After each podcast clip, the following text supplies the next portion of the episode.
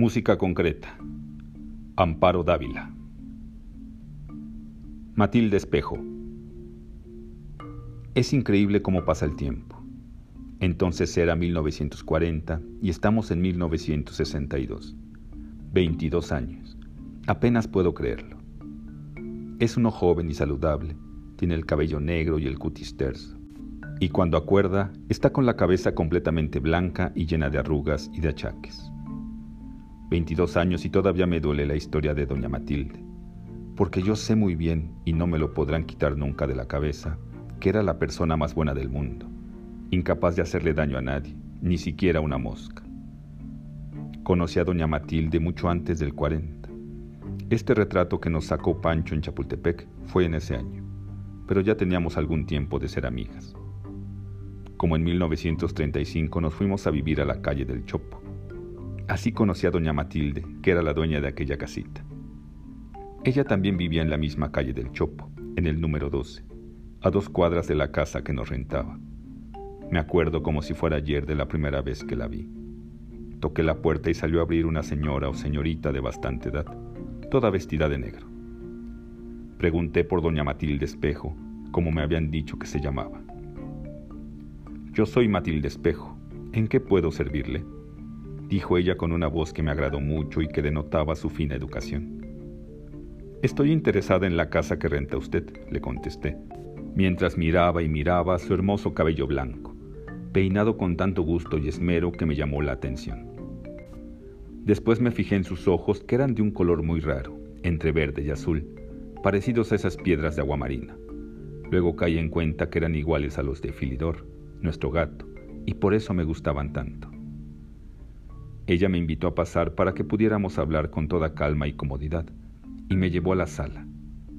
Yo sentí que entraba en otra época o en un sueño al penetrar en aquella maravillosa sala con muebles dorados Luis XV, un piano de cuarto de cola, cortinas de terciopelo verde jade, alfombras finísimas, tapices y gobelinos por todos lados, tibores, flores de porcelana, quinqués, licoreras de cristal cortado, medallones con angelitos y enormes espejos en donde uno se veía de cuerpo entero. Me senté con sumo cuidado y precaución, temiendo que aquella delicada silla cediera ante mi peso. Estaba a tal punto impresionada por tantas cosas hermosas y por las atenciones y la amabilidad de la señora que apenas pude decirle cuánto nos gustaba la casa y nuestro deseo de rentarla. ¿De veras les gusta? preguntó complacida. Si viera usted el cariño que le tengo a esa casita. Ahí vivió mi querida hermana Sofía. Al decir esto se le llenaron los ojos de lágrimas. Sacó entonces un pañuelo de lino con encaje de Bruselas y se lo secó con suma discreción. Yo no sabía qué hacer ni qué decirle y me sentí apenada pensando que, de seguro, le había removido algún recuerdo triste. Sospeché que la hermana se había muerto. Perdóname usted, dije por fin, no era mi intención. No se apene usted, querida, mi dolor está todavía reciente y no puedo aún dominarme cuando me pongo a hablar de ciertas cosas. Pero ya pasó. Si le gusta a usted la casa, se la rento de inmediato. Muchas gracias, dije gustosa. Luego le expliqué que yo necesitaba saber cuáles eran la renta y las garantías que ella pedía para ver si ambas estaban dentro de nuestras posibilidades. Y pensaba, con desencanto, que lo más probable era que esa renta no estuviera a nuestro alcance. Las garantías que pido son solo el cumplimiento puntual de los pagos, nada más, dijo ella. Y la renta es lo que ustedes puedan pagar, es decir, lo que tengan asignado para ello. Debe de haberse dado cuenta de la sorpresa y el estupor que me produjeron sus palabras, porque dijo, piensa usted seguramente que soy muy bondadosa, pero no es eso. El que a usted le guste tanto la casa lo explica todo. Yo deseaba rentarla a alguien, a quien le gustara de verdad y supiera apreciarla porque quiero que se conserve como está sin ser destruida. No sabe usted cómo la cuidaba mi pobre hermana. Al despedirnos me dio la mano, una mano pequeña y tan suave y tersa como la de una niña. Yo apenas la toqué porque temí lastimarla con la mía, áspera y tosca, como de campesina. Inmediatamente nos mudamos a la casa del Chopo. Daba gusto ver cómo nos Luciana y los muebles que, a decir verdad, no eran gran cosa y ya estaban bastante usados, sobre todo el ajuar de la sala que compramos cuando nos casamos, y que tenía el tapiz muy decolorado y rasguñado por Filidor y Titina.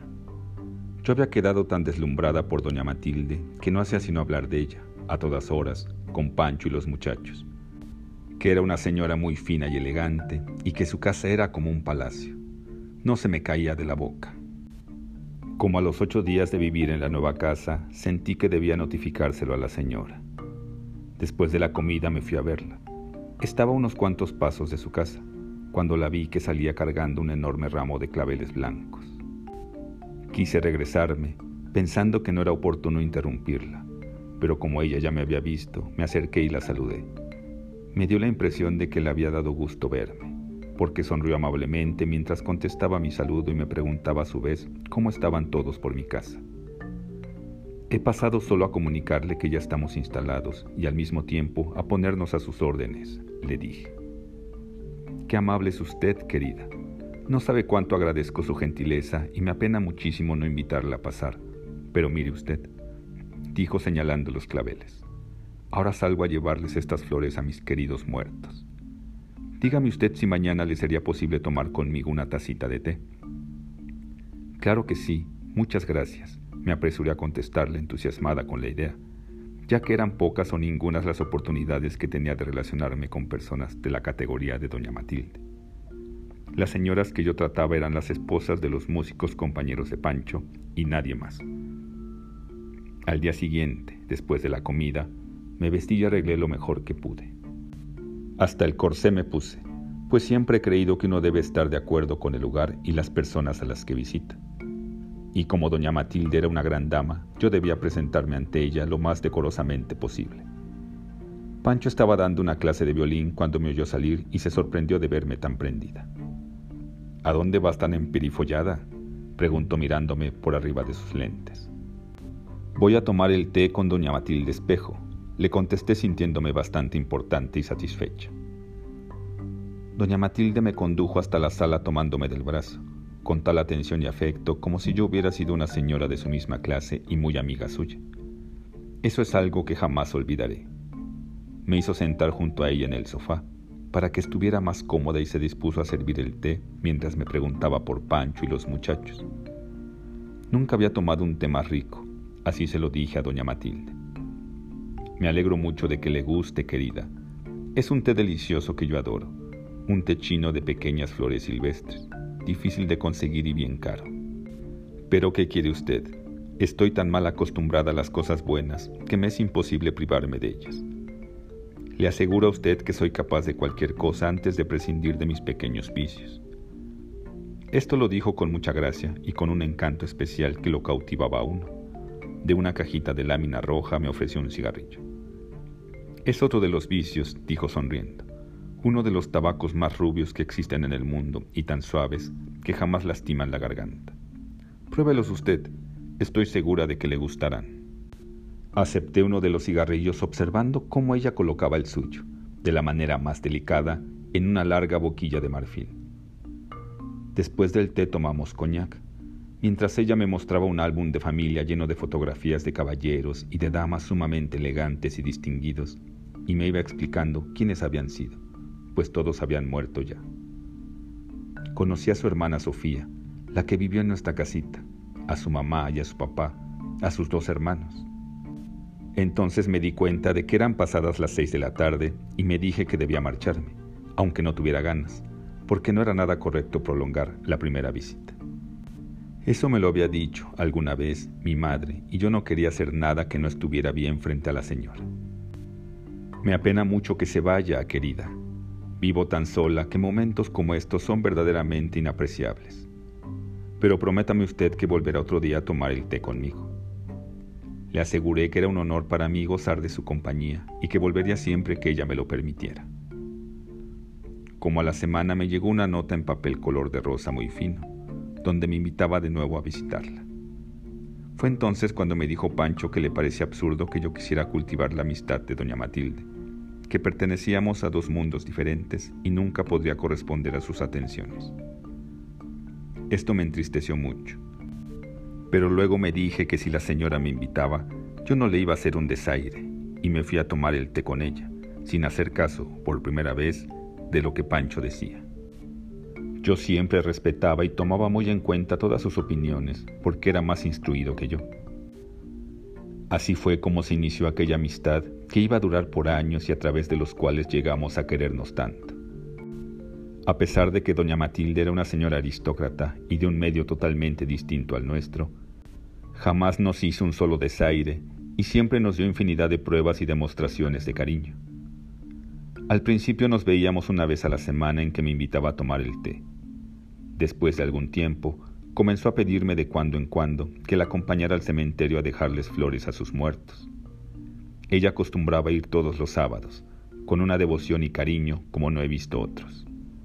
En una ocasión en que le dije cuánto admiraba su constancia, ella me contestó, que no les falten nunca flores, es lo menos que puedo hacer por ellos, amiga mía. Debo tanto a mis queridos muertos. Siempre llevaba claveles blancos, decía que los rojos eran para los vivos y los blancos para los muertos. Tenía una propiedad en el panteón donde estaban enterrados todos sus familiares, y no solo les llevaba flores cada semana, sino que pagaba un muchacho para que barriera la capilla y quitara el polvo. Cuando yo la acompañaba arreglábamos las flores en las macetas de cantera. Al terminar, ella se sentaba y permanecía un buen rato quieta y pensativa, seguramente rezando. Yo también rezaba, sin saber ni para quién, nada más por acompañarla.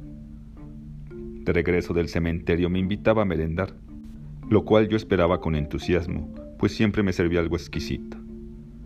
Una de esas noches después de merendar, sacó otra vez su álbum de retratos y me mostró el de un caballero rubio, de porte muy distinguido. Este es Wilberto, mi primer esposo. Qué amor más tierno fue el nuestro, querida. Cuando murió quedé completamente desolada. Así supe que doña Matilde había sido casada, y de seguro por dos veces, puesto que dijo mi primer esposo. Recuerdo que comenté que don Wilberto debió de haber sido un hombre muy guapo. Era bastante bien parecido, dijo ella. A un muerto se veía como un príncipe. Lo vistieron con su frac y parecía como si solo estuviera durmiendo. Lo velamos aquí en esta sala. Yo no podía dejar de mirar la fotografía de don Wilberto y trataba de imaginarme cómo sería vivir con un hombre tan guapo. Y como en la fotografía se veía muy fuerte y lleno de vida, pensé que tal vez había sufrido algún accidente y se lo pregunté a doña Matilde. No, querida, me contestó ella. Se fue acabando poco a poco, como una vela que se consume lentamente. Pancho y yo siempre nos preguntamos por qué siendo una dama de tan buena posición y con una casa tan elegante, no tenía sirvientes de planta. Solo había una señora de entrada y salida que le hacía la comida y le arreglaba la casa y su ropa. El huerto ella misma lo cuidaba. Nunca entendí cómo podía hacerlo con aquellas manos tan finas. Cuando le tuve más confianza se lo pregunté. Amo mi soledad, querida, tan llena de recuerdos, y me molesta la presencia de ciertas gentes. Nosotros pensamos que por tener tantas cosas de valor, tal vez desconfiaba de la servidumbre. No dejaba también de parecernos extraño el que no tuviera amistades entre las personas de su misma clase, o por lo menos que nunca las frecuentara y viviera tan aislada. Pero como ella misma me lo dijo, le gustaba estar sola con todos sus recuerdos. Al principio yo era la única de mi familia que llevaba amistad con ella. Con el tiempo, también Pancho comenzó a tratarla y admirarla como yo. Él iba algunas veces por las noches a recogerme y entonces ella lo invitaba a pasar Conversábamos un rato mientras saboreábamos un brandy o algún otro licor finísimo, de esos que ella siempre nos ofrecía. Doña Matilde adoraba la buena música y según me di cuenta, por lo que platicaban Pancho y ella, conocía bastante. En su juventud había tocado el piano, nos confesó una noche, pero hacía muchos años que no lo tocaba, por lo que ya debía de estar completamente desafinado y sordo. Pancho se ofreció a afinárselo y ella rehusó de una manera cortés, diciendo que ya no podría volver a tocar, después de tanto tiempo y tantas desdichas. Sin embargo, una noche ella misma le pidió a Pancho que cuando pudiera le diera una revisada al piano. En dos o tres veces mi marido lo dejó como nuevo, y le sacó unas voces que daba gusto. Un día Pancho llevó su violín y cuando menos acordé, se pusieron los dos a tocar. ¿Cómo me acuerdo de ese tiempo y de las cosas tan bellas y sentidas que tocaban? La serenata de Toselli, para Elisa, la estrellita de Ponce. La primera vez que tocaron la serenata, doña Matilde suspiró con mucha tristeza al terminar la ejecución y las lágrimas asomaron a sus ojos. ¿Cómo le gustaba esa melodía mi querido Reinaldo? nos dijo conmovida. ¿Hermano suyo? preguntó Pancho. No, amigo mío. Reinaldo fue mi segundo esposo, contestó ella y nos mostró una miniatura de un caballero muy distinguido, con grandes bigotes oscuros y unos ojos de mirada penetrante. ¿También murió? le pregunté. Sí, querida, mis tres maridos murieron. El último, Octaviano, hace apenas cinco años. Desde entonces solo vivo de recuerdos y añoranzas, dijo con una voz tan desalentada que Pancho y yo no encontrábamos la manera de distraerla y quitarla de pensar de sus infortunios. Algunos domingos o días festivos íbamos los tres al bosque de Chapultepec a pasear por la calzada de los poetas o la de los filósofos, que eran sus preferidas. Nos sentábamos en una banca a la sombra de los altos árboles y ella nos contaba de los lugares maravillosos que había conocido, cuando fue con sus padres y sus hermanos al viejo mundo. Qué bonito conversaba. Se iban las horas oyéndola. Parecía que uno estaba viendo aquellas bellas ciudades o paseando en una góndola en Venecia, en donde decía que había vivido un año. También nos platicaba de los hermosos conciertos que había escuchado en los mejores teatros del mundo y de las óperas fastuosas. Era increíble cuántas cosas había visto y sabía doña Matilde. Y todo eso lo contaba sin presunción y no como otras gentes que yo he conocido y que solo tratan de deslumbrarlo a uno y hacerlo sentir ignorante y sin cultura. Cuando cumplimos nuestras bodas de plata, doña Matilde fue nuestra madrina. ¿Qué día fue aquel? Por la mañana la misa, con la iglesia llena de flores que ella envió y una música como no recuerdo otra, ni siquiera la del día en que nos casamos, porque entonces no pudimos pagar sino el órgano. Desayunamos en su casa con los muchachos y nos sirvió unos bocados como para reyes. Ella estaba muy contenta. Decía que las bodas la emocionaban mucho y no paraba de hacer recuerdos de las suyas. Después que terminamos de desayunar, nos llevó a la sala para darnos su regalo. Nos quedamos atontados y sin saber ni qué decirle, al recibir las escrituras, a nuestro nombre, de la casa que nos alquilaba. Fue la sorpresa mayor y más agradable de nuestra vida. No podíamos creerlo. Era como estar soñando. Pancho y yo la abrazamos y no pudimos contener las lágrimas. No se pongan así, amigos míos. Es una celebración, no un entierro, decía ella. Vamos a tomar una copita y a platicar. Nos dio un licor muy fuerte y muy fino que le gustaba mucho a don Wilberto, su primer esposo. Y con aquel licor, cuyo nombre no recuerdo porque era muy difícil, nos pusimos, Pancho y yo, tan contentos como si tuviéramos 20 años. A ella nunca se le subían los vinos, de seguro porque estaba acostumbrada a ellos de toda su vida. Mi pobre Willy terminaba una botella diariamente. Lo paladeaba con verdadera delicia. Hasta el último día de su vida lo bebió nos dijo, y sonrió con ternura al recordar a su primer compañero. Al poco tiempo de nuestro aniversario, Filidor y Titina tuvieron gatitos y uno de ellos, un machito, sacó los mismos ojos de Filidor y de Doña Matilde. Decidimos regalárselo por tener el color de sus ojos. Era precioso el gatito aquel, todo gris y con sus ojitos como dos piedras de agua marina. A Doña Matilde le gustó tanto que aceptó el obsequio no obstante que nunca en su vida había tenido ningún animal en su casa. Le puso el nombre de Minou y lo quería que daba gusto.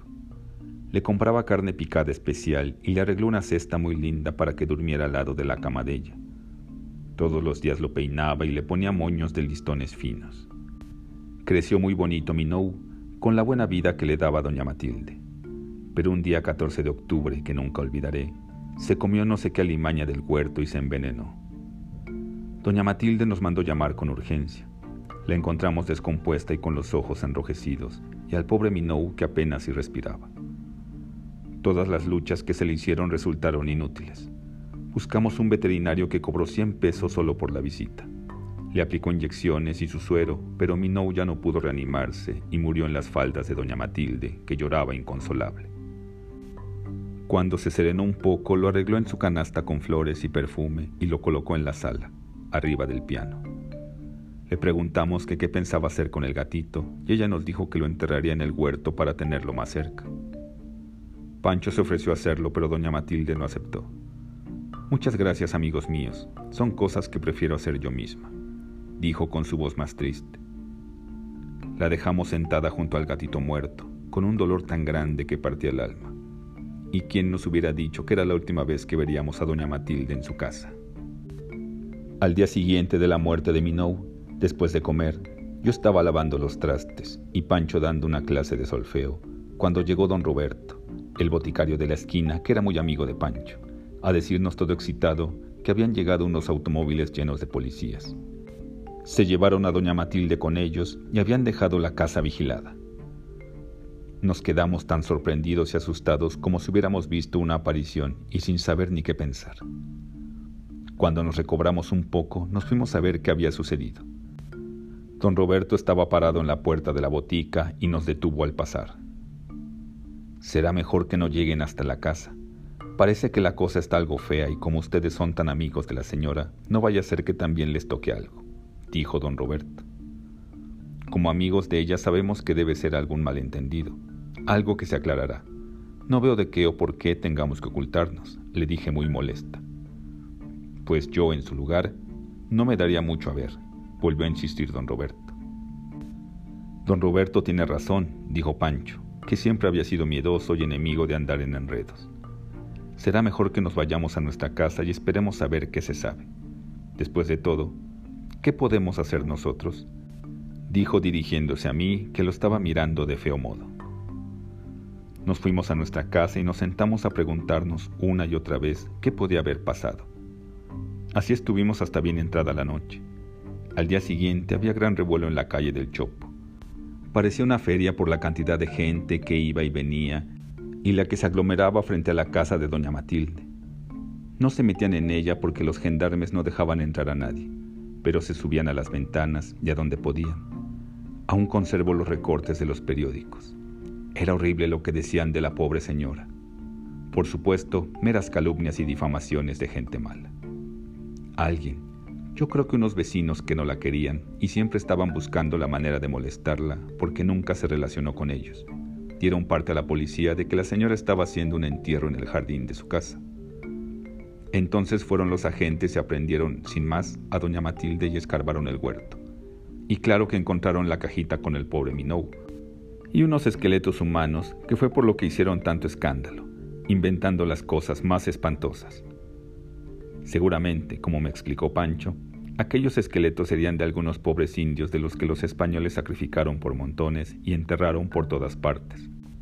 Pero con la buena e indefensa señora se ensañaron los periódicos, la policía y los malos vecinos.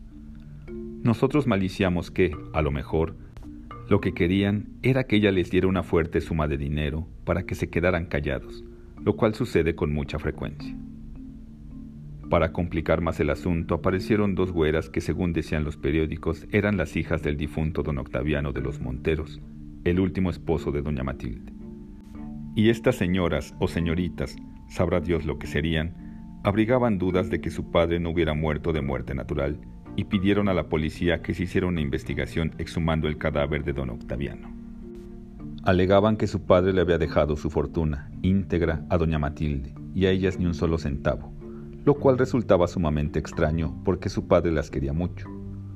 Como ellas se encontraban estudiando en un colegio en Suiza cuando el señor murió, siempre habían sospechado de doña Matilde. También decían que era demasiada casualidad que sus tres maridos hubieran muerto de manera misteriosa, de enfermedades que nunca se supo qué habían sido, y que no solo ellos, sino otros parientes de doña Matilde, murieron en igual forma, que todos eran ricos y ella siempre quedaba como única heredera. Parecía que de pronto todo mundo se hubiera vuelto loco. Fueron al cementerio y sacaron de sus tumbas a los parientes de doña Matilde y se pusieron a analizar huesos y cabellos y cuanto encontraban. Entre tanto era espantoso lo que decían los periódicos de nuestra querida amiga. Asesina a sus tres maridos y a sus parientes para quedarse con las herencias. Cuando inhumaba un gato se le descubrieron sus crímenes ocultos a través de los años, y más cosas tan horribles y crueles como estas. Pancho y yo hicimos infinidad de luchas para que nos dejaran ver a doña Matilde, pero no nos lo permitían. Las hijas de don Octaviano aseguraban que no escatimarían nada hasta no averiguar la verdad sobre la muerte de su padre. Nosotros comentábamos que lo que se proponían era apoderarse de los bienes de doña Matilde, lo cual estaba tan claro como el agua, y por lo mismo ponían tal empeño en decir las cosas más horribles sobre ella. A los pocos días salió en los periódicos que se habían encontrado vestigios de arsénico en los cadáveres del cementerio, en los encontrados en el huerto y hasta en el gato, que doña Matilde los había asesinado suministrándoles pequeñas y diarias dosis del veneno. Era de no creerse hasta dónde llegaban las calumnias y la voracidad de las hijas de don Octaviano, quienes sin duda sí pagaron a los periódicos y a los jueces. Pancho me explicó que los huesos y los cabellos de aquellos esqueletos ya no podían tener más que ceniza después de tantos años, especialmente don Wilberto, el primer esposo de doña Matilde, y sus dos hermanos que llevaban más de 20 años de muertos. ¿Cómo nos dolía no hubiera nadie que hiciera algo por doña Matilde?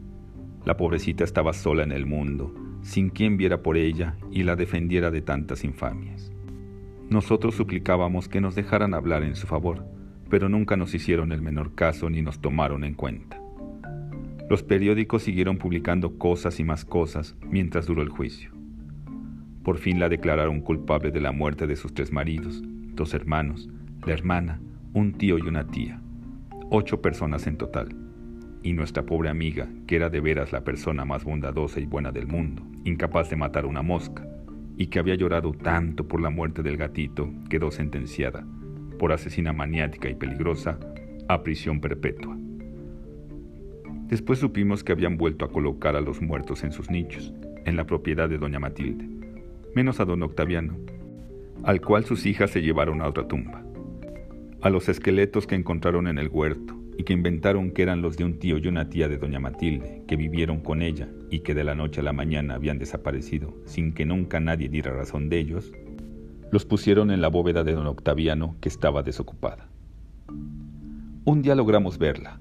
A través de las rejas de fierro ni siquiera pudimos abrazarnos. Se había consumido por completo. Aparte de sus 75 años y de su delicado físico, aquella pena tan terrible la había deshecho. El maltrato, las incomodidades de la prisión, las groserías y las inhumanas calumnias que tuvo que soportar habían sido demasiado para una señora de su condición social y de su refinada educación. Estuvimos con ella todo el rato que nos permitieron, tomados de sus manos por entre las rejas. Pancho y yo no podíamos contener el llanto. Ella solo se enjugaba una lágrima de vez en cuando. Yo pienso que su educación le impedía llorar a lágrima viva, en un lugar como la cárcel pero nos decía palabras tiernas y afectuosas, que nuestro recuerdo y cariño la acompañaban siempre, que no la olvidáramos. Entonces nos dijeron que ya teníamos que irnos porque había terminado la visita. Nos quedamos mirándola hasta que desapareció tras la puerta de fierro. Esta fue la última vez que vimos a doña Matilde, porque a los pocos días de nuestra visita murió repentinamente. Una mañana nos estábamos desayunando cuando llegó don Roberto el boticario con el periódico en la mano. En él leímos que había muerto la anciana asesina y como sospechaban que se hubiera suicidado, se le iba a practicar la autopsia. Nos pusimos a llorar como si se nos hubiera muerto de nuevo nuestra madre.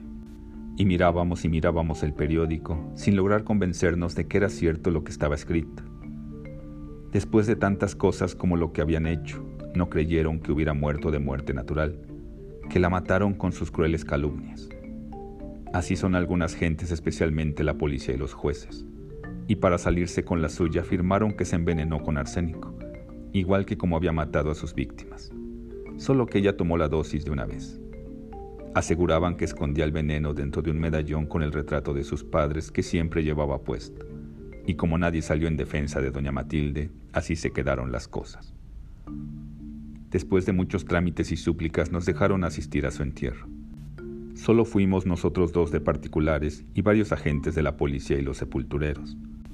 Parece ser que accedieron, según supimos, porque ella pidió, en una carta, que cuando muriera les fuera permitido al maestro de música, Francisco Escobar, y a su digna esposa, amigos suyos muy dilectos, acompañarla a su sepelio. También fue, ahora que me acuerdo, un sacerdote que no se cansaba de echar agua bendita hacia todos lados y a cada rato, y que parecía muy nervioso. La enterraron conforme a sus deseos junto a sus padres, por los que había tenido verdadera adoración. Dentro de la caja de doña Matilde pusieron dos pequeños cofres con las cenizas de los señores. Pancho y yo le llevamos sus claveles blancos y lloramos sin parar durante el entierro, y después, siempre que nos acordábamos de ella y de su triste historia. Nos consolaba un poco verle los ojos a Filidor, porque era como estar viendo los ojos de doña Matilde.